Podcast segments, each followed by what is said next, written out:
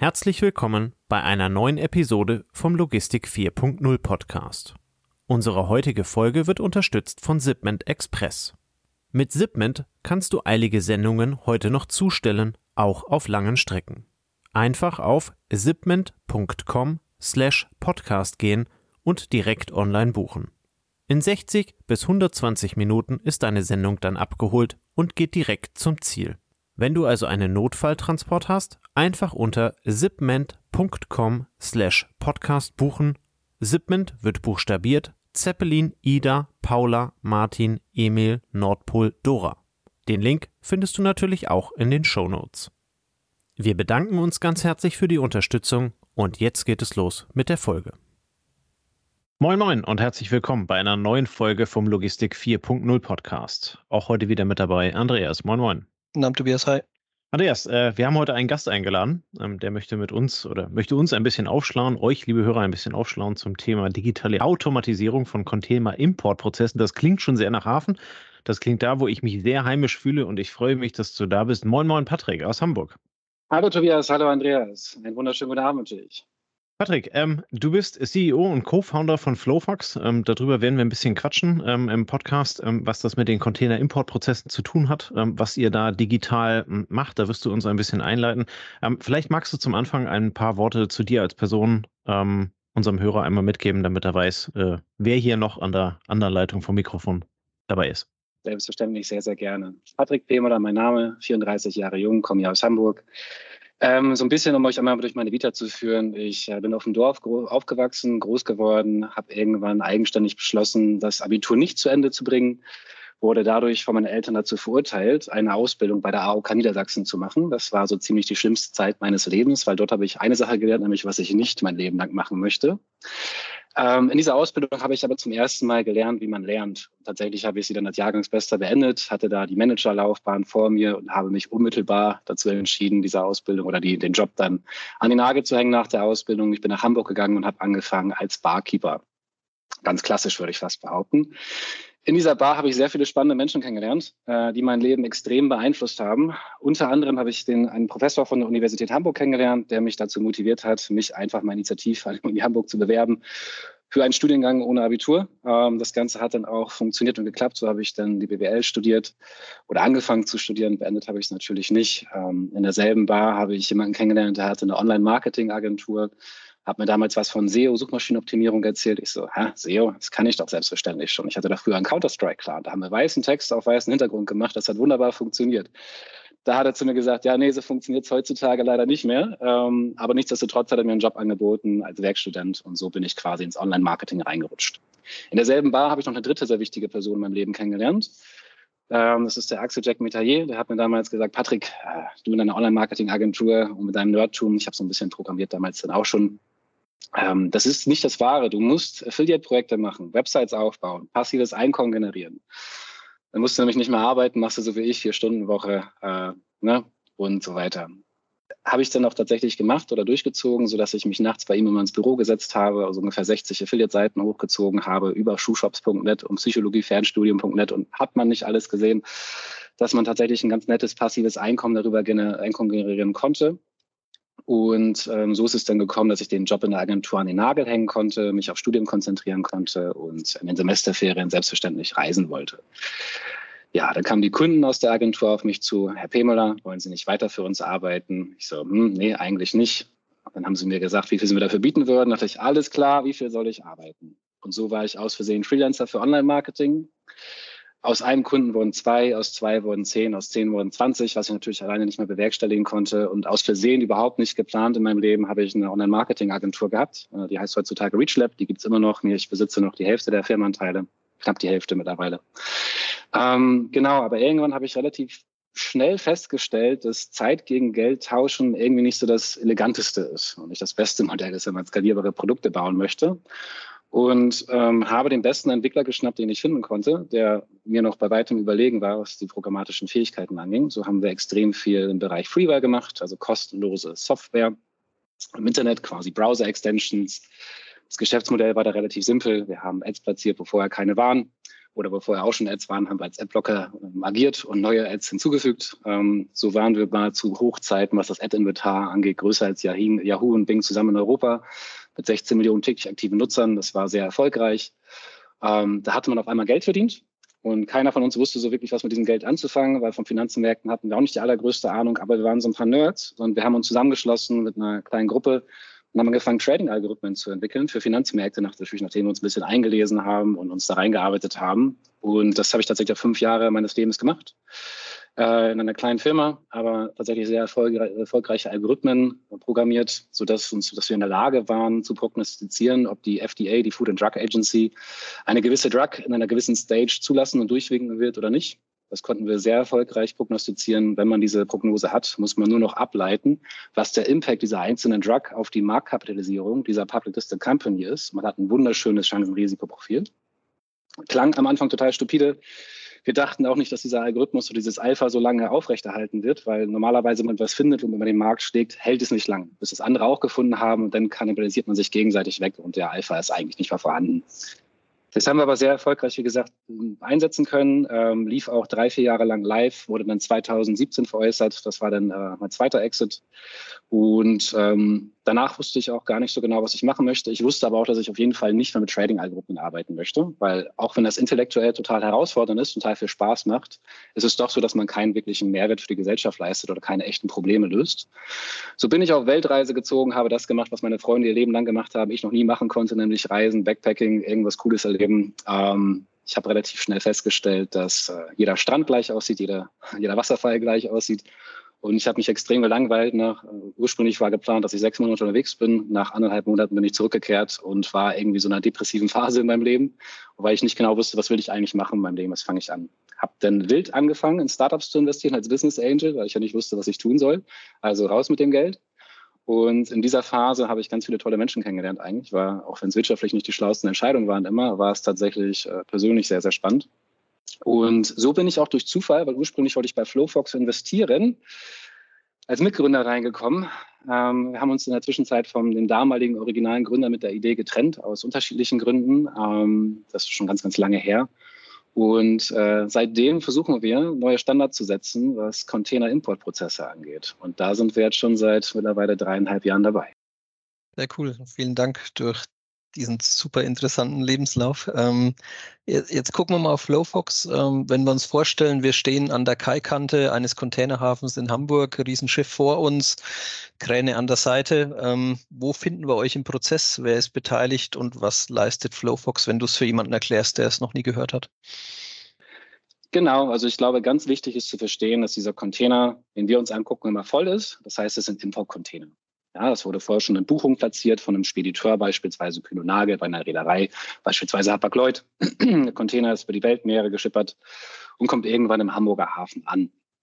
Jetzt ist es unklar, welche Partei holt diesen Container eigentlich ab. Ja? Und ist dieser Container überhaupt freigegeben zur Abholung, die sogenannte Containerfreistellung? Das ist auch quasi unser Kernprodukt. Um euch einmal den Status Quo-Prozess vielleicht einmal zu erklären. Es ist so, dass eine Spediteur, ein Spediteur wie Kühn und Nagel sich bei Hapag-Lloyd dann meldet, hey, ich bin Kühn und Nagel und ich möchte ganz gerne diesen Container freistellen, ihn abholen. Bitte stelle ihn mir frei. Ja, was passiert dann im Hintergrund? Äh, Hapag-Lloyd checkt erstmal, wer ist denn dieser Consignee auf dieser Bill of Lading? Ist diese Partei überhaupt berechtigt? Oder haben wir eine General Letter of Authority vorliegen, diese Partei dann berechtigt, den Container abzuholen? Oder liegt bei der Anfrage vielleicht eine Single Letter of Authority vor? Dann habe ich die Verification abgehakt. Das ist der erste Check. Am zweiten Check wird geguckt, ob eine Bill of Lading surrendered ist, ja oder nein. Falls nein, kann ich noch nicht freistellen. Ich warte noch darauf, dass ein Original eingereicht wird oder eine EBL surrendered wird. Wenn das auch gecheckt ist, gucke ich mir den, den Payment-Status an. Da ist die Frage, hat dieser Kunde, der jetzt den Container freistellen möchte, eigentlich Credit Terms bei mir? Hat er eine Kreditlinie, ja oder nein? Falls ja, kann ich direkt freistellen. Falls nein, die Rechnung muss ich sowieso erstellen, aber ich muss warten, bis der Zahlungseingang tatsächlich getätigt worden ist.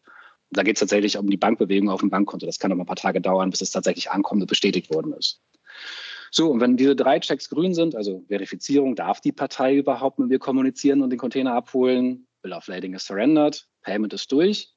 Du musst die Reederei an das Terminal Informationen geben, hey, dieser Container ist jetzt freigestellt. Und wenn wir jetzt im Hamburger Hafen sind, auf Basis einer PIN, ja, das ist quasi ein Zugangscode, mit dem ich einen Vollcontainer abholen kann. Äh, dieser Zugangscode wird dann auch dann in dem Fall Kühn und Nagel mitgeteilt. Und dann könnte Kinonagel mit diesem Zugangscode in den Hafen fahren oder einen Trucker hinschicken und der den Container dann abholt.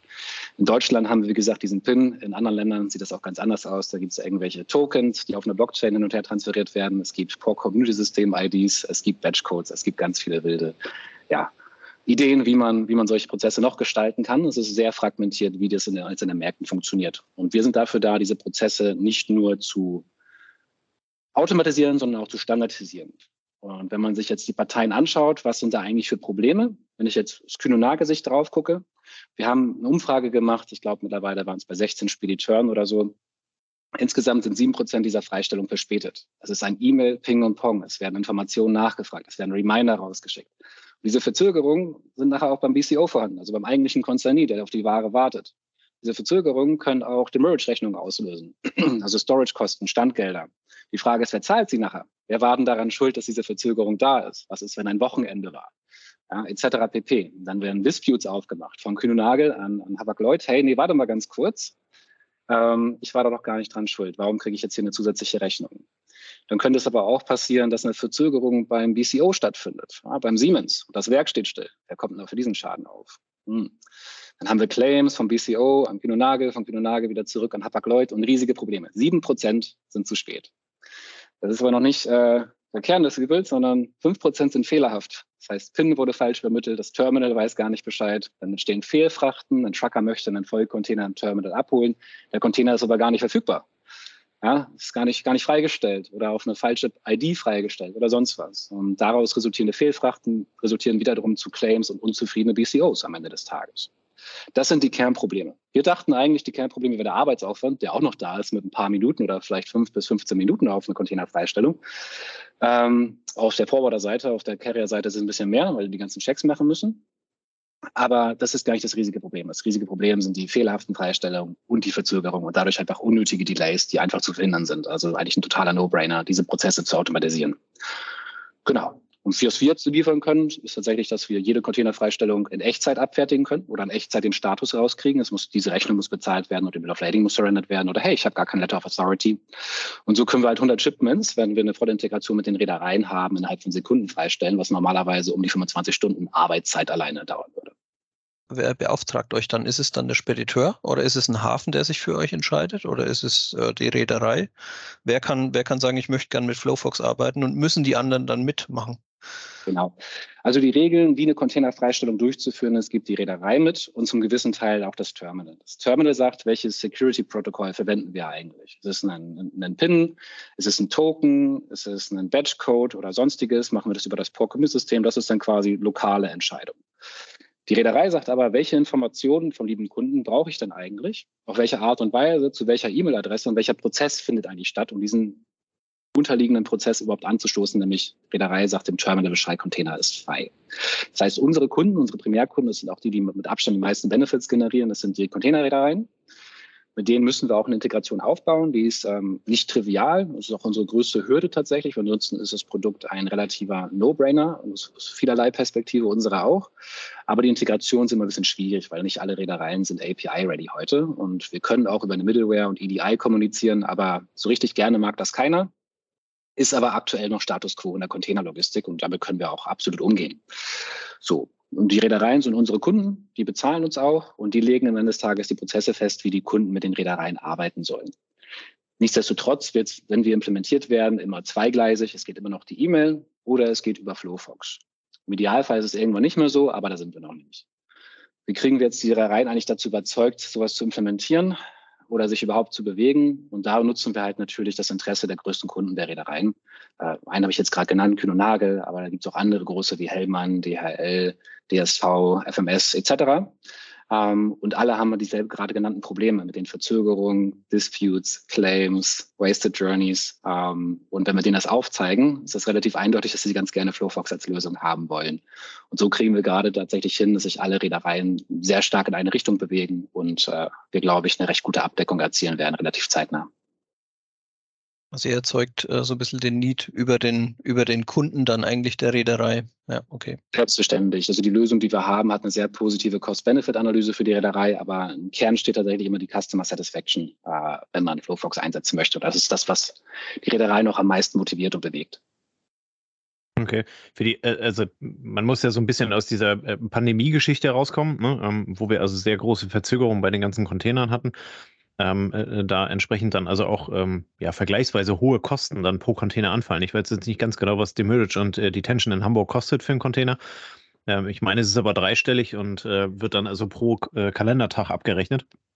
Das heißt, wenn du es am Wochenende aufgrund einer Schließzeiten im Lager nicht rauskriegst, bist du halt eben dann mit drei Tagen dabei, bevor du es überhaupt zugestellt bekommst. Ähm, das sind ja dann am Ende auch riesige Summen, die da halt eben dann auf den, auf den Kunden oder wer auch immer es am Ende dann zahlen muss, ähm, halt eben dann zukommen. Ähm, jetzt hatte Andreas gerade schon gesagt, ihr, ihr sprecht mit den Reedereien. Äh, Reedereien. Das heißt, ihr macht dann so eine Art äh, digitalisierte Nachlaufplanung auch für den Kunden. Tretet ihr an den Kunden ran und sagt, wir haben das Produkt, äh, arbeiten jetzt für Reederei XYZ oder ähm, wie findet da die Anbahnung statt? Genau, also im Prinzip ist es so, wir reden halt mit den Reedereien, mit denen müssen wir Integration durchführen, dann kommunizieren wir es gemeinsam, dass wir in dem Land jetzt ausrollen und es geht tatsächlich immer um einen globalen Rollout bei uns, also einzelne Länder sind halt nur ein, ein Bruchstück des gesamten Prozesses. Ähm, Im Prinzip ist es so, dass wir, dass jeder Kunde oder jeder Importeur es nutzen kann, es nicht nutzen muss. Ja, wir treten an die heran, die Reederei tritt an sie dann ran, hey, wir haben ein neues Angebot, wir haben ein neues Offering und die Kunden können es nutzen, müssen es nicht nutzen. Das Gute ist, dass wir die Importeure nicht abrechnen und äh, tatsächlich einfach nur eine signifikante Prozesserleichterung ähm, allen Parteien herbeiführen, insbesondere in der Merchant Haulage für die Containerfreistellung. Nachlaufplanung hast du gerade was Spannendes erwähnt. ähm, da würde ich eher die Carriers Haulage sehen, sprich, wenn der Reederei nicht nur bis zum Terminal den Container transportiert oder bis zu einer Ramp, sondern tatsächlich, wenn die Reederei den Container bis zum BCO nach Hause transportieren soll. Da haben wir ein Produkt gerade in der Entwicklung, das nennt sich Carriers Haulage Instructions. Diese Instructions müssen eingesammelt werden. Dafür brauche ich diverse multimodalen Ressourcen. Diese multimodalen Ressourcen muss ich erst überhaupt mal sichtbar haben. Was für Contracts habe ich denn eigentlich mit Rail Operators, mit Barge Operators oder mit Truckern? Wie viel wurde denn schon ausgebucht und wurde avisiert für diese einzelnen Tage an Deliveries? Welche Ressourcen brauche ich tatsächlich für diese eine Route und die müssen automatisch ausgebucht werden. Das ist aber nochmal ein anderes Produkt zu dem gerade beschriebenen. Während das die Containerfreistellung in meiner Merchant Haulage ist, sprich Spediteur oder BCO holt den Container am Hafen ab, ist die Carriers Haulage immer äh, bis zum, tatsächlich bis zum BCO nach Hause ins Lager vor die Tür.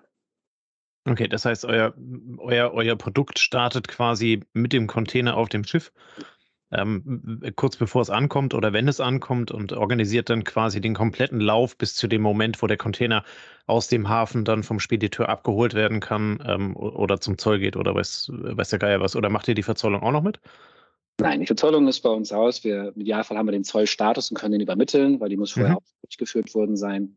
Und ich würde auch nicht sagen, den kompletten Prozess bis Hafen raus, weil am Ende des Tages muss auch noch ein Pickup-Slot mit dem Terminal vereinbart werden.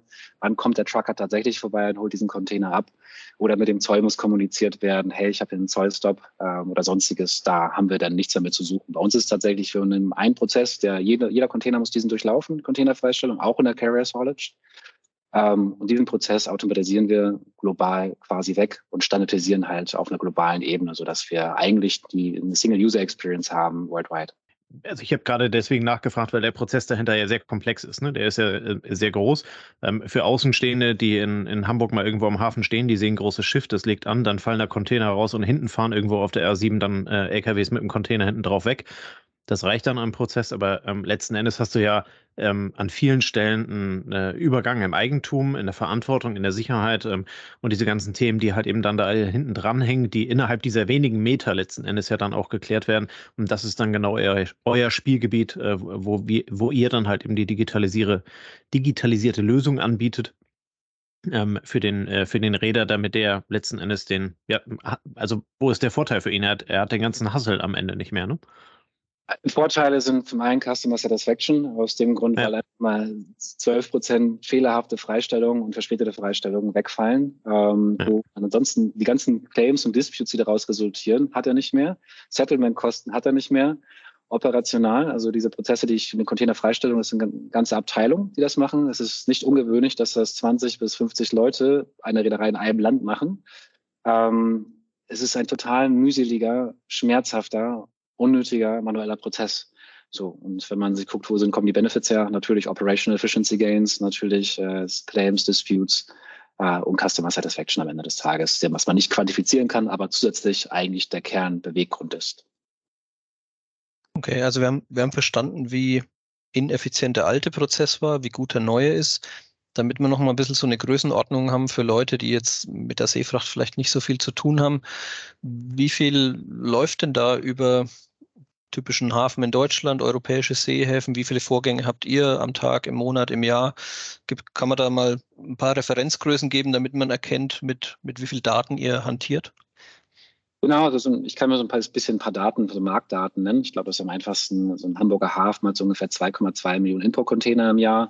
Weltweit sind es über 100 Millionen Importcontainer im Jahr. Und jeder dieser einzelnen Container muss freigestellt werden. Also dieser gerade genannte Prozess passiert über 100 Millionen Mal im Jahr. Das ist so ungefähr. Irre, ja. Und wenn 90 Prozent davon gut laufen und 10 Prozent davon schlecht, ähm, dann ist ein Einsparpotenzial ja auch riesengroß. Ne?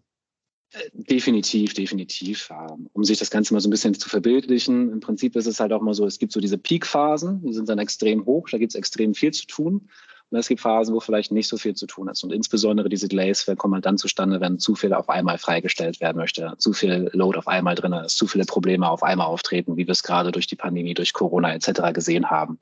Ähm, kann man sich, äh, glaube ich, eine Analogie ganz schön vorstellen, wenn man im Fußballstadion ist und zur Halbzeit zwei Aufgaben hat. Zum einen sich ein Bier zu holen und zum anderen auf Toilette zu gehen. Ähm, weiß man, wie oft das passiert, dass Verspätungen eintreten, ich dann doch zurück, zu spät zurück zum Spiel komme, weil auf einmal alle gleichzeitig äh, auf Toilette müssen und alle gleichzeitig neues Bier rauchen. Okay, okay. Also hier seid ihr auch äh, ein Enabler für Skalierung auf, auf sehr großer Ebene dann. Ne? Definitiv. Ähm, neben, neben der Freistellung von Containern am Dock, du hast jetzt schon ein bisschen beschrieben, also es gibt auch noch andere Seitenprozesse, du hast gesagt, Zoll macht ihr nicht, aber wo helft ihr systemisch noch in der Abwicklung? Was, vielleicht was macht ihr heute auch noch nicht, aber worüber denkt ihr nach? Ja, sehr gerne. Also zum einen innerhalb der Containerfreistellung muss auch ein Drop-off-Depot assigned werden, sprich an welchem Depot soll ich dieses Leer-Equipment, den Container eigentlich wieder zurückgeben.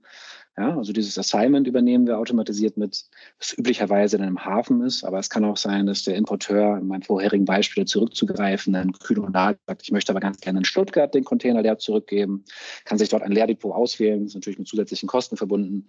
Diese Entscheidung, ob dort gedroppt werden darf, ja oder nein, können wir auch automatisch mittreffen. Sollte sich jetzt Kühl und Nagel im späteren Prozessverlauf dazu entscheiden, doch woanders den Container leer zurückgeben zu wollen, oder ihn vielleicht sogar für die nächste Exportbuchung direkt wiederverwenden zu wollen, den sogenannten Reuse oder Street Churn oder Containerdreher zu machen, je nachdem, welche Sprache wir gerade verwenden wollen, ähm, haben wir diese Prozesse zwischen Kunde der Reederei, nämlich Kühne Nagel und Reederei, auch automatisiert, sodass man quasi in Echtzeit sehen kann, was ist eigentlich für eine Reuse verfügbar, was muss wo zurückgehen und ist das Depot, ein anderes Depot für diesen Container eigentlich überhaupt gerade verfügbar. Das ist so, sage ich mal, Container Release und danach nachlaufende Ping-Pong-Prozesse zwischen Kunde und Reederei mit automatisiert. Zum anderen Teil hatte ich gerade schon angesprochen, die Carriers Haulage Instructions, ähm, wo wir zum einen natürlich das strukturierte und automatisierte Einsammeln dieser Instruktion haben, als, sage ich mal, MVP-Produkt, wo wir auch gerade schon dran sind, was demnächst fertiggestellt wird. Ähm, und dann nachgelagert, relativ umfangreich tatsächlich, äh, geht es in Richtung Vendor-Portal. Äh, welche, welche Multimodal habe ich eigentlich? Welche Ressourcen besitze ich? Welche Contracts sitzen dahinter? Welche sind am günstigsten? Wie viel habe ich davon schon rausgebucht? Und dann quasi auf einen Transport diese Ressourcen rauszubuchen, sodass die Multimodalabteilung rechtzeitig Bescheid, weiß, wann brauche ich eigentlich welche Ressourcen, wo brauche ich gerade mehr und wo habe ich eigentlich noch Ressourcen über, die ich möglichst bald mal verkaufen sollte. Genau. Das ist ein unglaublich der zweite Teil insbesondere eine sehr große Komplexität dahinter, aber ich glaube auch sehr, sehr, sehr ex extrem große Values von allen Gesprächen, die wir jetzt haben, noch größer als bei der Containerfreistellung tatsächlich. Ähm, sind total gespannt drauf, eine total spannende Reise, die wir mit dem Produkt auch angehen und dann decken wir halt die Carrier Haulage äh, auch noch mit ab. Worüber wir noch nachdenken, ähm, was ein, ein Zukunftsprodukt ist, ist Smart Container Steering, sprich, wo soll der Container leer zurückgehen und wo kann er eigentlich leer abgeholt werden im Export dann äh, und vielleicht auch Änderungen dieser Depots. Weil was immer noch passiert, sind im Inland Leertransporte. Ich habe immer sogenannte Surplus und Demand Depots. In manchen Depots sind immer zu viele Container und in anderen Depots sind immer zu wenig. So muss ich die Container leer auf der Straße hin und her fahren, um mein Exportvolumen bedienen zu können.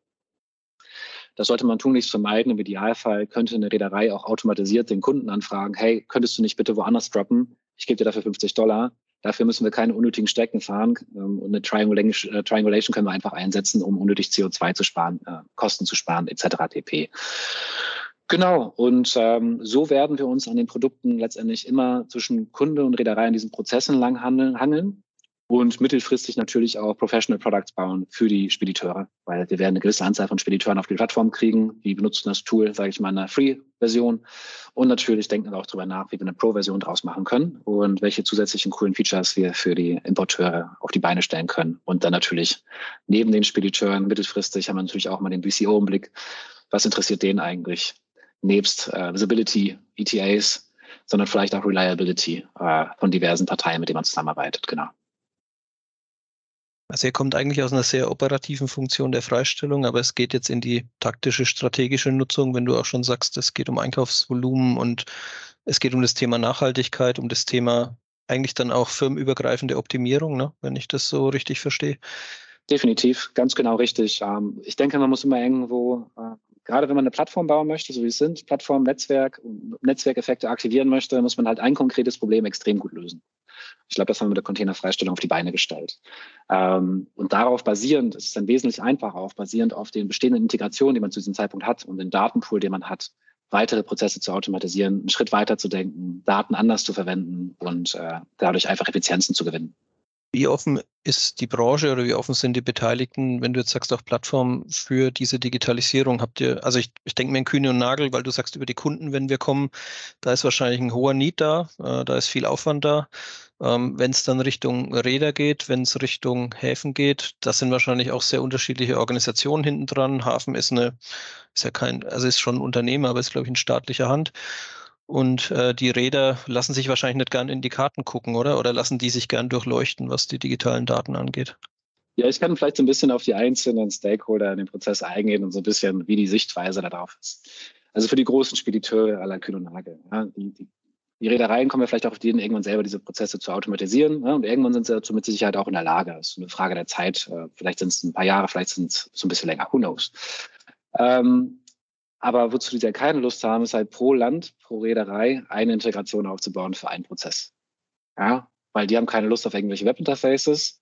Das können sie gar nicht gewerkstelligen, vor allem dann nicht, wenn diese Webinterfaces nicht mal Bulk-Functionalities haben, sondern die wollen eine Schnittstelle mit einer Partei, Cross-Carriers, mit allen Reedereien im Idealfall und alle Länder. Das ist unsere Vision, die wir auch haben. Deswegen teilen wir dieselbe Vision und denselben Plan, eine Standardisierung und Automatisierung einheitlich zu gestalten. Was wollen Sie noch? Sie wollen TMS-Integration. Ja, es gibt so TMS-Provider, da müssen wir halt rein, bauen Sie sich selber die Integration, so ein Kühn und Nagel hat ein eigenes. Es gibt andere Parteien, viele große nutzen CargoWise. Äh, mit denen ist man natürlich dann auch entsprechend im Gespräch. Ähm, die Reedereien ähm, waren am Anfang nicht so einfach zu bewegen und wie schon richtig angesprochen, die Preise waren vor kurzem auch sehr, sehr hoch. Also wenn ich jetzt sage, hey, liebe Reederei, wir liefern dir pro Container, die im Import sind, ähm, über 20 US-Dollar Savings. Sagen sie, ha, ich mache gerade um ein viel, viel, vielfaches mehr. Das ist gar nicht ewig relevant für mich. Ja, das ist äh, ganz andere Feuer zu bekämpfen. So war bis vor kurzem noch die Situation bei uns. Und ja, ist ja schön, dass Kühlonage das möchte. Ähm, ich habe eh nicht ausreichend äh, Kapazitäten auf meinem Schiff und ich kann jeden Preis dafür verlangen, wie ich sich bin. Die Markt, der Markt hat sich auch ein bisschen geändert. Am Ende des Tages ähm, war es auch klar und eindeutig, dass dieser Markt wieder schiffen wird. Und mittlerweile sind 20 US-Dollar auf dem Container einfach extrem viel. Ja, das ist ein sehr, sehr hoher Bereich. Nur wenn man einen Vergleich hat, so zwischen 2010 und 2020, also die normalen Jahre, nicht mal die Extremjahre mal excluded, lag das durchschnittliche EBIT bei den Top 4 Reedereien bei knapp 40 US-Dollar, also 39, irgendwas pro Importcontainer. Wenn man über 20 US-Dollar auf dem Importcontainer rechnet, ist das schon einfach ein signifikantes Saving dahinter. Das bitte bekommt auf einmal viel mehr Gewicht. Wenn die ganzen großen Kunden sagen, ja, hier ist eine Lösung, wir hätten sie ganz gerne, bekommt das Ganze viel mehr Gewicht. Deswegen hat sich in den letzten, insbesondere, ich würde sagen, sechs bis zwölf Monaten bei uns enorm viel bewegt. Und vorher sind wir extrem stark auch gegen große, kräftige Türen gelaufen, was die, was die Reedereien angeht. Aber aus ganz total nachvollziehbaren Gründen aus meiner Perspektive. Das sind unsere zwei Kern-Stakeholder. Wenn man sich das Terminal jetzt anschaut oder die Häfen, die Vorkundesysteme, gehen wir mal die Terminals, wir können mit denen integrieren und wir übernehmen diese Integration der Reederei, aber wir würden immer noch über Courier-Messages, also EDI-Messages mit denen kommunizieren und einen Status-Quo-Prozess abbilden. Diese Kommunikation kann aber auch problemlos weiterhin über die Reederei laufen. Da müssen wir gar nicht rein. Es sei denn, wir machen noch weitere Dinge mit denen. Haben wir natürlich auch was im Petto und in der Planung, aber dazu auch in näheren Zukunft. Vielleicht kann ich da noch kurz drauf eingehen tatsächlich. Eines der Kernprobleme von Terminals, wenn man Europa fragen würde, ist tatsächlich, Sie müssen wissen, bevor der Container gelöscht wird, also vom, vom Schiff runtergeholt wird. Wann geht der Container eigentlich raus? Wann verlässt er das, das Terminal und wie? Was ist der Next Mode of Transport? Geht er per Barge raus, Rail raus, Truck raus? Warum müssen Sie es wissen zu diesem Zeitpunkt? Damit Sie wissen, wie stecke ich diesen Container eigentlich optimal, um unnötige Shuffles zu vermeiden. Jetzt denkt man mal darüber nach. Diese Info-Container-Freistellung passiert eigentlich immer vorm Discharge, also vorm Löschen des Containers. Man könnte solche Datenpunkte auch mal mandatory machen ja, und sie einfach mit dem Terminal teilen. Und dann geht man in Richtung Terminal Products, um zu gucken, wie kriege ich eigentlich den Throughput optimiert, wie kriege ich die Effizienz gesteigert etc. Aber wie gesagt, mit denen können wir integrieren, müssen wir nicht integrieren, ähm, relativ neutrale Partei zu uns. Dann gibt es sowas wie lokale Power-Community-Systeme, wenn die für die Containerfreistellung verantwortlich sind oder ein spezielles Release-Mode verwenden, wie zum Beispiel in Belgien gibt es Nextport oder dann gibt es noch Drittparteilösungen, sowas wie T-Mining, die auch einen Secret-Container-Release machen, also auf einer Blockchain ein Token immer nur eine Partei hat die Berechtigung, Container abzuholen und nicht jede Partei diesen PIN sehen kann. Ähm, mit dem müssen wir natürlich kommunizieren. Da sind auch diverse Integrationen geplant oder schon in der Mache, sodass wir diese Prozesse einheitlich und standardisieren können und mit abdecken können. Genau, das sind eigentlich zum jetzigen Zeitpunkt die für uns relevanten Player, insbesondere die Importeure und genauso die Containerreedereien und alles, was da drumherum kommt, sind diverse Hygienefaktoren. Aber im Prinzip ist es in der Containerlogistik oder in der Logistik, glaube ich, grundsätzlich ganz einfach. Ähm, man muss immer verstehen, wo diese einzelnen Parteien ihr Geld verdienen. Und da sollte man niemals eingreifen. Und auch keine Produkte bauen, auch wenn sie insgesamt Effizienzen heben würden, weil sie werden keine Anwendung finden. Und dort müssen wir auch immer aufpassen, uns da drum herum zu bewegen, niemanden den Revenue Stream abzuklemmen, weil auf einmal haben wir ganz viele Feinde. Und das ist etwas, was wir immer sehr sorgfältig planen und gucken, dass wenn wir Digitalisierung und Automatisierung erschaffen, alle Parteien tatsächlich nur davon profitieren. Erstmal die Frage, wen magst du dir zum Wettbewerber? Ne? Durch welche Zusatzfunktionalität? Ähm, warum baut Bosch keine Autos? Weil dann hätten sie ein paar Kunden weniger einfach. Ne? Und das ist wahrscheinlich bei euch auch ähnlich. Ähm, als in der Vorbereitung habe ich mir noch die Frage gestellt, kann man Häfen benchmarken? Aber wahrscheinlich bei der Komplexität der Beteiligten sind viele dafür verantwortlich, dass eine Leistung zustande kommt, dass es reibungslos läuft. Oder ist es jetzt nicht ein, ein Hafen, wo ich sagen kann, Rotterdam hat 3,5 und ha Hamburg hat 3,7 in irgendeinem Benchmark, oder? Naja, also tatsächlich, ich habe ja, ich habe das äh, Briefing vorher gesehen. Ich weiß, wusste, dass diese Frage kommt. Ich muss mhm. aber dazu sagen, dass ich kein Hafenexperte bin per se. Also ich bin Prozessexperte, bin Data-Nerd mit Sicherheit, ähm, aber jetzt kein Hafenexperte. Aber ich habe mir diese Frage dann selber gestellt. Aber ich glaube, es gibt so für externe messbare Faktoren schon zwei sehr relevante KPIs. Zum einen die Vessel Dwell Time, also wie lange idelt eigentlich ein Schiff eine, vor diesem Hafen rum, bis es tatsächlich abgefertigt werden kann. Total relevant. Und diese Zeiten sollten optimiert werden in einer idealen Supply Chain. Und zum anderen die Import-Container Dwell Time. Und da haben wir natürlich auch einen gewissen Einflussfaktor drauf. Was ist denn die Container Dwell Time? Wie lange steht ein voller Import-Container im Hafen im Durchschnitt? Ganz einfache Kennzahl. Ähm, Zumindest ist es so, dass oftmals diese Container länger im Hafen stehen, weil Freistellungen zu spät durchgeführt worden sind oder es dort halt Verzögerungen gibt. Äh, da können wir auf jeden Fall einen Impact leisten. Und zum anderen, ähm, was den Throughput angeht. Wie viel Throughput kann ich eigentlich erreichen und welchen Throughput kann ich erreichen, auch wie viel Menschenanzahl eigentlich und wie viele Leute brauche ich dafür? Und dann redet man über Container Moves, Container Shuffles, die halt letztendlich Ressourcen binden und diesen Throughput behindern. Genau. Und ich glaube, weitere spannende Kennzahl wäre der Average Container Moves, also wie viele, wie oft bewege ich einen einzelnen Container eigentlich im Hafen hin und her, bis er tatsächlich diesen Hafen verlässt. Das ist so eine operative Kennzahl. Aber ich denke, mit diesen Dwell Times auf einem Import-Container und auf dem Vessel, das sind so die externen Faktoren, die ich mir als Partner dieses Terminals genauer anschauen würde, sofern dieses Terminal mit anderen Terminals im Wettbewerb steht, was oftmals ja aufgrund der lokalen Gegebenheiten gar nicht der Fall ist. Genau, ich glaube, es ist ja nicht so, dass man jetzt sagt, okay, dann fahrt den Container halt 500 Kilometer weiter und ich hole hol ihn von dort ab, sondern man hat schon seine optimierten Wege und sein favorisiertes Haus, Hausterminal sozusagen ne, oder sein Haushafen. Ganz genau, ganz genau. Ganz häufig ist das der Fall, wobei ich glaube, dass die Westhäfen mit Hamburg schon immer in Konkurrenz stehen und auch diverse Vorteile bieten gegenüber von Hamburg und viele sich auch deswegen strategisch dafür entscheiden. Ähm, deswegen glaube ich schon, dass, dass die Häfen auch in gewissem Wettbewerb stehen, aber als kein extrem krasser Wettbewerb. Du hattest vorhin gesagt, du gehst an die, an die Reedereien ran oder beziehungsweise an die, an die Beteiligten und, und bietest dann also diese 20 Dollar Vorteil. Ähm, jetzt habt ihr gerade über KPIs gesprochen. Kannst du genau beschreiben, wie diese 20 Dollar zustande kommen? Also welche, was, was beim, was beim Räder wird abgeschafft oder digitalisiert, ähm, was ihr dann so messt, dass es 20 Dollar am Ende werden? Mhm.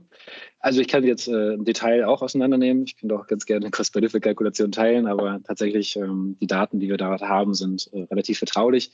Insgesamt kann ich aber die die Kostenpunkte sagen, die Punkte, wie sich es aufteilt. Und der Kern ist tatsächlich Operational Efficiency Gains, sprich, wie viele FTEs brauche ich eigentlich, um gewisse Jobs zu performen. Der andere große Teil sind Disputes und Claims, also die Kosten, die mit diesen Settlements einhergehen und die Kosten, die im Handling damit einhergehen. Ich würde sagen, das sind diese zwei großen Stellschrauben. Dann haben wir ziemlich viel witzige Dinge, die wir mit den Daten tun können, wo auch der Drittparteien große Interesse an Daten haben, die wir erheben können, die man natürlich auch verkaufen kann, wo ein weiterer Revenue Stream äh, zustande kommt. Ja, und äh, diverse andere kleinere Thematiken. Aber das sind, glaube ich, so die drei größten Punkte. Daten, äh, Operational Efficiency Gains und dann einfach vermiedene Claims, Disputes etc.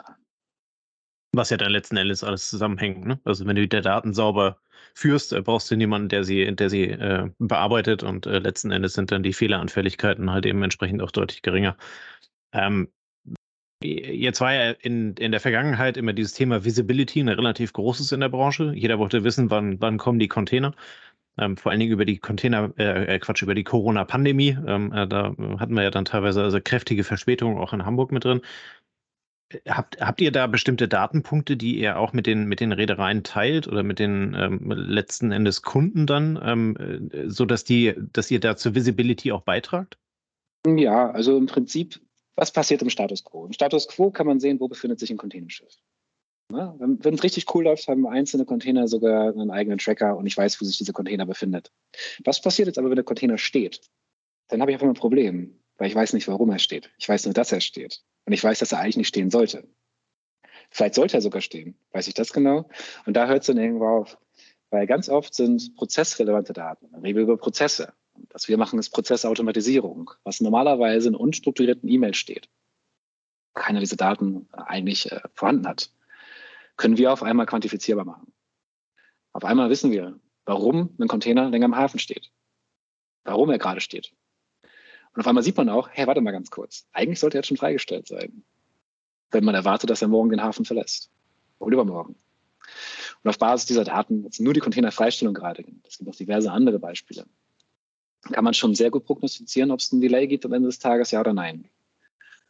Und das sind total relevante Daten für einen Project 44, für einen Forecast, für einen Vision etc., für die ganzen Visibility-Anbieter, die alle natürlich versuchen, sich vom Wettbewerb zu unterscheiden. Ja, und das im Idealfall über Produktqualität.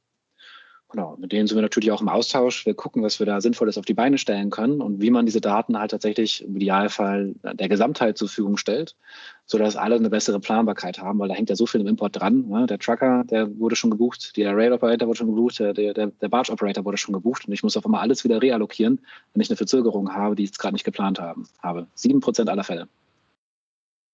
Das ist ein riesiger Anteil, ja. Also ja. kannst aus persönlicher Erfahrung her äh, sagen, teilweise sind die Container mit der ganzen Verspätung dann halt eben mehrfach äh, bis zu 10, 15 Mal angefasst worden, ähm, bis sie dann halt eben final überhaupt zugestellt werden äh, konnten. Und da ist dann relativ logisch, dass du mit dem Thema Operational Excellence eine ganze Menge rausholen kannst.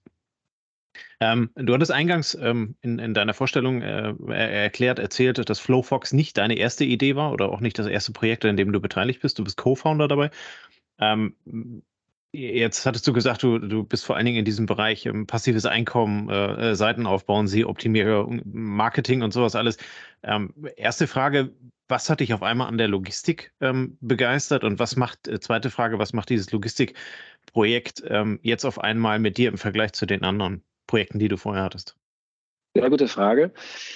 Was habe ich am Thema Logistik begeistert? Ähm, mein bester Kumpel, der sitzt sogar hier gerade neben mir, der ist noch im Büro und äh, trinkt Bier. Liebe Grüße gehen raus an den Kim Kerut. Ähm, tatsächlich, ich wollte ihn schon immer einstellen bei allen meiner Startups, weil es einer der smartesten und witzigsten Personen ist, die ich kenne und nicht immer zusammenarbeiten wollte. Er hat immer Nein gesagt. Ich konnte aufbauen, was ich wollte. Es konnte so vielversprechend aussehen, wie es wollte. Es konnte Umsatz machen, wie es wollte. Er sagt so, nee, ich bleibe in der Logistik. War vorher bei Costco Shipping. Und als ich mir das Startup Flowfox damals angeschaut habe, hatte ich ihn direkt mit reingeholt. Ich sagte, pass auf, ich mache das nur, wenn du hier einsteigst. Du musst, du musst in den Laden mit rein.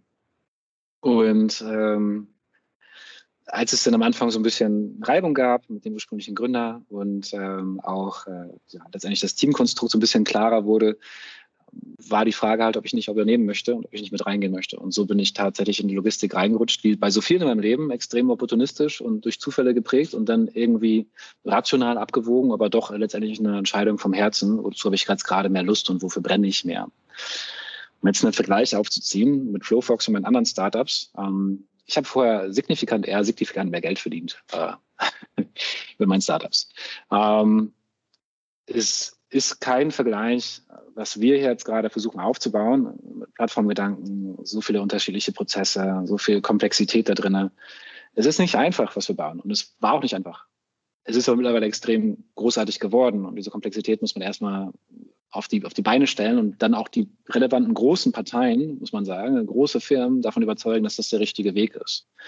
Es hat einen sehr, wir brauchen einen langen Atem für. Und ich würde lügen, wenn ich nicht sagen würde, dass ich zwischendurch schon gedacht hätte, ah, hättest du mal das gemacht. Oder hättest du mal die Opportunität verfolgt. Das wäre viel einfacher gewesen. Und ja, die machen jetzt so viel Erfolg. Ja. Ähm, es ist ein anderes, es ist ein anderes Game, glaube ich. Und wenn man ein Herz für Logistik hat, ist es auf jeden Fall das Richtige. Ich glaube auch, dass die Logistikbranche in, in Gänze noch eine, eine große Zukunft hat, insbesondere Digitalisierung und Startups in der Szene. Aber zum jetzigen Zeitpunkt haben sie es noch extrem schwer und in vielen anderen Branchen wesentlich einfacher. So ist meine Perspektive da drauf. Und das lässt sich auch durch Daten untermauern, wenn man sich anguckt, wie viele große Exits äh, es im Logistiksegment gegeben hat. Es ist jetzt viel Funding reingekommen die letzten sieben Jahre. An Exit sieht man es aktuell noch nicht so wirklich. Ähm, ist ja auch Markt, Market Data, die man so ein bisschen analysieren kann, wenn man so ein bisschen Trading-affin ist wie ich. Ähm, aber ja, am Ende des Tages wird man ein bisschen gucken, wo sich die Logistik hinentwickeln wird und wie sich die Startups schlagen werden. Aber aktuell kann ich sagen, es war nicht, nicht sehr einfach äh, im Verhältnis zu vielen anderen vorherigen Erfahrungen, die ich gemacht habe. Mhm. Tolle Antwort. Ich finde vor allen Dingen, also jetzt aus meiner Sicht, der Logistiker, der von Anfang an äh, gerne in dem Bereich unterwegs war, ähm, glaube ich, ist aber die, um mal die Steve Jobs Delle im Universum äh, äh, zu äh, zitieren, die ist natürlich deutlich größer, die du jetzt da gerade reinschlägst, auch wenn du sagst, du verdienst signifikant äh, weniger. Ne? Aber du bewegst halt eben eine Branche, du bewegst ähm, ein Pain in the Ass von Rädern, von, von Kunden, von Endkunden, äh, letzten Endes halt eben auch von Endkunden dann im, im Markt irgendwo oder online wo auch immer sie unterwegs sind. Äh, also von daher finde ich, ähm, finde ich echt cool. Ähm, jetzt hattest du gerade gesagt, äh, dein bester Kumpel ist mit da drin. Ähm, was sind so die Themen, die du bei euch in der Firma gerne anfasst, weil du sie kannst? Und was sind die Themen, wo du Leute für hast, die es deutlich besser kennen können? Ähm, Themen, die ich gerne selber anfasse, sind, sind Konzepte, sind Prozesse, Geschäftsmodelle, neue Produkte, ähm, ich glaube, ich habe ein riesiges Herz für Product. Ähm, ich habe auch ein High-Level-Herz und auch eine Leidenschaft und bin auch ganz gut drin, weil ich für Usability. Allerdings niemals ins Detail, weil dann kann man sich tatsächlich sehr, sehr extrem verlieren und da gibt es die Experten für, das wesentlich besser können als ich. Ich würde viel, ich würde super gerne öfter mal ein bisschen wieder in die Programmierung gehen, aber das mache ich mittlerweile so gut wie gar nicht mehr, weil einfach unser Team so, so viel besser ist als ich und ich jetzt wieder fast bei Null anfangen würde ich kümmere mich um alles, was mit Finanzen zu tun hat, alles, was mit Venture Capital Fonds zu tun hat, äh, Business Angels, Investoren etc. Das ist, das mache ich aus dem FF, das habe ich schon viele Jahre gemacht. Da habe ich auch, ähm, kann die andere Perspektive, die andere Seite, glaube ich, auch sehr, sehr gut verstehen. Und natürlich bin ich in den Gesprächen mit unseren Key Stakeholdern mit drin ähm, und, und versuche alle Parteien da, da miteinander zu allein. Ich glaube, das ist so ganz gut meine Rolle. Die Rolle fülle ich auch sehr, sehr gerne aus. Aber was ich am liebsten mache, Produkt und Innovation. Ich glaube, dafür brenne ich am meisten. Sehr cool. Ähm, vielen Dank. Also wir haben jetzt viel über das Produkt gesprochen, wir haben viel über den Prozess gesprochen, den das Produkt abdeckt. Ähm, du hast über dich so ein bisschen deine Motivation mitgegeben. Wir haben noch ein paar kurze Fragen für dich, damit man dich noch ein bisschen besser kennenlernt. Ähm, manche ernst gemeint, manche nicht so ernst. Ähm, ich schieße einfach mal los und dann kannst du ja vielleicht ein, zwei Sätze dazu sagen. Ähm, wie kam dein Trading-Algorithmus mit Corona zurecht, mit den Auf und Abs an der Börse? Hast du das noch mitbekommen, oder? Ich, ich habe es mitbekommen, den ich veräußert habe, darf ich leider nicht zu sagen. Ich habe aktuell noch einen Passiv am Laufen. Es, es, der läuft mit sehr großer Volatilität, weit überdurchschnittlich, aber sehr gut. Das kann ich sagen. Okay, okay. Dann äh, auch bei der Recherche bin ich auf das Thema Gutscheincodes gekommen. Nutzt du Gutscheincodes beim Einkaufen selbst und vielleicht noch ein, zwei Sätze zum Hintergrund dieser Frage aus deiner Sicht? Vielleicht erstmal zum Kontext. Ich habe mal eine Firma gegründet, die hieß Price Hero GmbH. Da haben wir preisheld.de mitgemacht. Das war eines der Startups, das gescheitert ist. ähm, das ist tatsächlich das einzige bis jetzt zum Glück. Ähm, genau, Gutscheincode selber nutze ich nicht beim Shoppen. Okay. Ähm, gibt es Funding-Nachwuchs? Also jetzt hast du vorhin gesagt, Flowfox ist das, wo du momentan eigentlich am meisten drauf fokussierst, so habe ich es jetzt verstanden. Oder ist schon wieder was in der Pipeline, wo du sagst, Flowfox ist schon wieder so erwachsen, ich habe noch andere Ideen? Nein, mein voller Fokus ist aktuell Flowfox, das Ganze global auszurollen und damit sehr erfolgreich zu werden. Und tatsächlich ein riesiges Problem, was da draußen existiert, inklusive CO2-Emissionen, Effizienzen etc. zu lösen. Das ist, da brennt, da schlägt mein Herz für und äh, brennt meine Seele für oder so. Okay. Dann, ähm, du hast vorhin schon gesagt, du würdest mal gern wieder programmieren. Ich habe irgendwo gesehen, du bist Mitglied im Chaos Computer Club. Bist du immer noch Mitglied oder war das was aus der Jugendzeit oder war das nur Interesse an dem Chaos Computer Club? Ich überweise noch immer fleißig meine Mitgliedsbeiträge. Ich war lange nicht mehr auf einer Veranstaltung, aber tendenziell finde ich die, die, Inhalte, die sie rausbringen, auch immer extrem spannend, extrem cool und auch für sie halt vor allem politische Themen, ähm, die ja, ein bisschen fragwürdig sind in der Softwareumsetzung, so ein bisschen durchklopfen. Und das schaue ich mir extrem gerne an und supporte das sehr, sehr gerne. Also so zum Thema Gewaltenteilung könnte man sagen, neben den Medien als vierte Gewalt gibt es da vielleicht auch noch so ähm, ja, Nerd, Nerdgruppen, die auch dafür sorgen, dass die Gesellschaft in der Balance bleibt. Ja. Dann hast genau, du vorhin beim, ja, dann hast du vorhin beim Intro gesagt, äh, du hast äh, bei der AOK eine Ausbildung absolviert. Du hast äh, die Geschichte mit der FDA ähm, im Pharmabereich Prognosen darüber abgegeben, wie erfolgreich ist eine Zulassung für ein Medikament. Wie schaust du auf die E-Rezept-Umsetzung in Deutschland? Das ist was, was sich seit Jahren zieht und immer wieder hin und her geworfen wird. Ich habe ehrlich gesagt keine Ahnung okay. von der Umsetzung des E-Rezepts in Deutschland. Äh, deswegen kann ich da keine sinnvolle Antwort drauf geben. okay. Dann die letzte Frage aus der Richtung. Hat, hat vorhin auch Tobias schon geteasert. Also wir sind zusammengekommen über Tim äh, von Zipment. Vielen Dank, vielen Dank, Tim. Ähm, ihr habt euch nicht am Hamburger Hafen kennengelernt, sondern wie seid ihr zusammengekommen? Was teilt ihr? Ähm, wir haben eine gemeinschaftliche Online-Marketing-Historie. Also eher aufgrund von Zipment. Ich glaube, da hat er viel zu lange, viel zu viel selber gemacht. Grüße gehen raus. Mittlerweile arbeitet in meiner Agentur zusammen. Ähm, Genau, und auf diesem Online-Marketing-Event haben wir uns kennengelernt und sehr, sehr gut verstanden und seitdem sind wir gute Freunde geworden und er hat auch bei Flowfox investiert. Sehr cool. Patrick, äh, mega, äh, was du alles mitgebracht hast, fand ich sehr spannend. Ähm, jedem Gast stellen wir am Ende so die obligatorische Abschlussfrage ähm, noch einmal. Ähm, mit deinen 34 Jahren hast du sehr viel erlebt und äh, ich hoffe, du hast was Spannendes für die äh, Zuhörer mit dabei.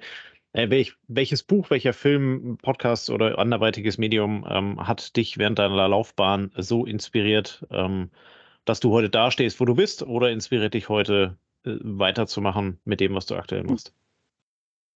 Ich würde da zwei Sachen gerne nennen. Zum einen äh, Sapiens, eine Kurzgeschichte der Menschheit, ein ganz hervorragendes Buch, was ich sehr, sehr früh in meinem Leben gelesen habe. Also ich, ich glaube, unmittelbar nachdem es rauskam, habe ich es gelesen. Und ich, das ist eigentlich ein Buch, was in der Schule gelehrt werden sollte, weil es eigentlich eine sehr rationale und, und eine sehr interessante Sicht auf die Welt und die Dinge gibt.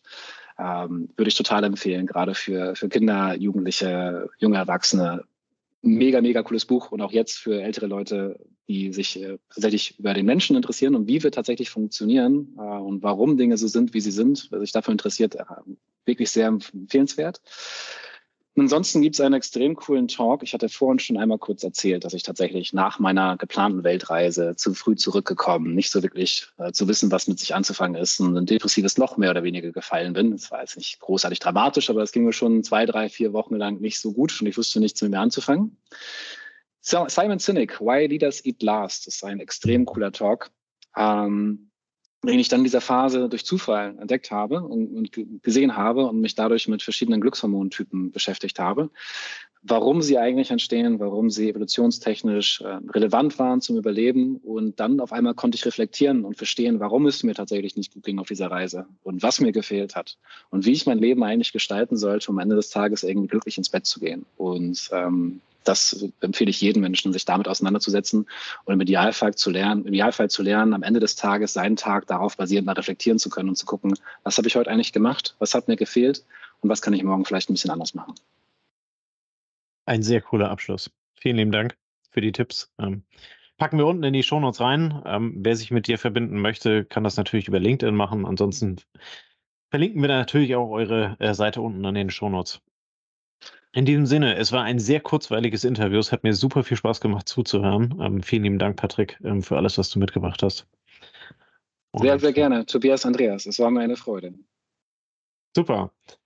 Ja, äh, wir packen, wie gesagt, alles unten in die Shownotes ähm, und wir hören uns dann in der nächsten Woche wieder. Bis dahin wünschen wir euch einen schönen Abend und viel Spaß. Bis dann. Danke und ciao, ciao. Tschüss. Servus. Sehr cool, Patrick. Vielen Dank. Gerne, gerne. Ich hoffe, es hat euch gefallen. Ja, mega. Das war eine neue Folge des Logistik 4.0 Podcasts. Wir möchten dir helfen, neue Themen im Bereich der Logistik zu entdecken, zukünftige Entwicklungen und Trends kennenzulernen und dich mit anderen Logistikern zu vernetzen. Um regelmäßig zu neuen Folgen informiert zu werden, werde Mitglied in unserer Gruppe Logistik 4.0 auf LinkedIn oder folge den Logistik 4.0 Profilen auf Twitter, Facebook oder Instagram. Unsere Folgen werden mit Hilfe unserer Patreons produziert. Besonderer Dank gilt dabei unserem Patreon 4.0 der Firma Bord. Weitere Informationen, wie auch du unseren Podcast unterstützen kannst, findest du auf unserer Homepage logistik4.0.de. Hast du einen interessanten Themenvorschlag oder möchtest du dich als Interviewgast bewerben, kontaktiere uns per Mail an logistik4.0 at gmail.com. Bei persönlichen Kontaktanfragen an uns schreib uns gerne dein Anliegen dazu, damit wir wissen, wie wir diese Anfrage einordnen können und dich unter dem täglichen Spam schnell herausfischen können. Vielen Dank und weiterhin viel Spaß mit unserem Logistik 4.0 Podcast. Unsere heutige Folge wird unterstützt von Zipment Express. Mit Zipment kannst du eilige Sendungen heute noch zustellen, auch auf langen Strecken. Einfach auf zipment.com slash podcast gehen und direkt online buchen. In 60 bis 120 Minuten ist deine Sendung dann abgeholt und geht direkt zum Ziel. Wenn du also einen Notfalltransport hast, einfach unter zipment.com slash podcast buchen. Zipment wird buchstabiert Zeppelin, Ida, Paula, Martin, Emil, Nordpol, Dora. Den Link findest du natürlich auch in den Show Notes.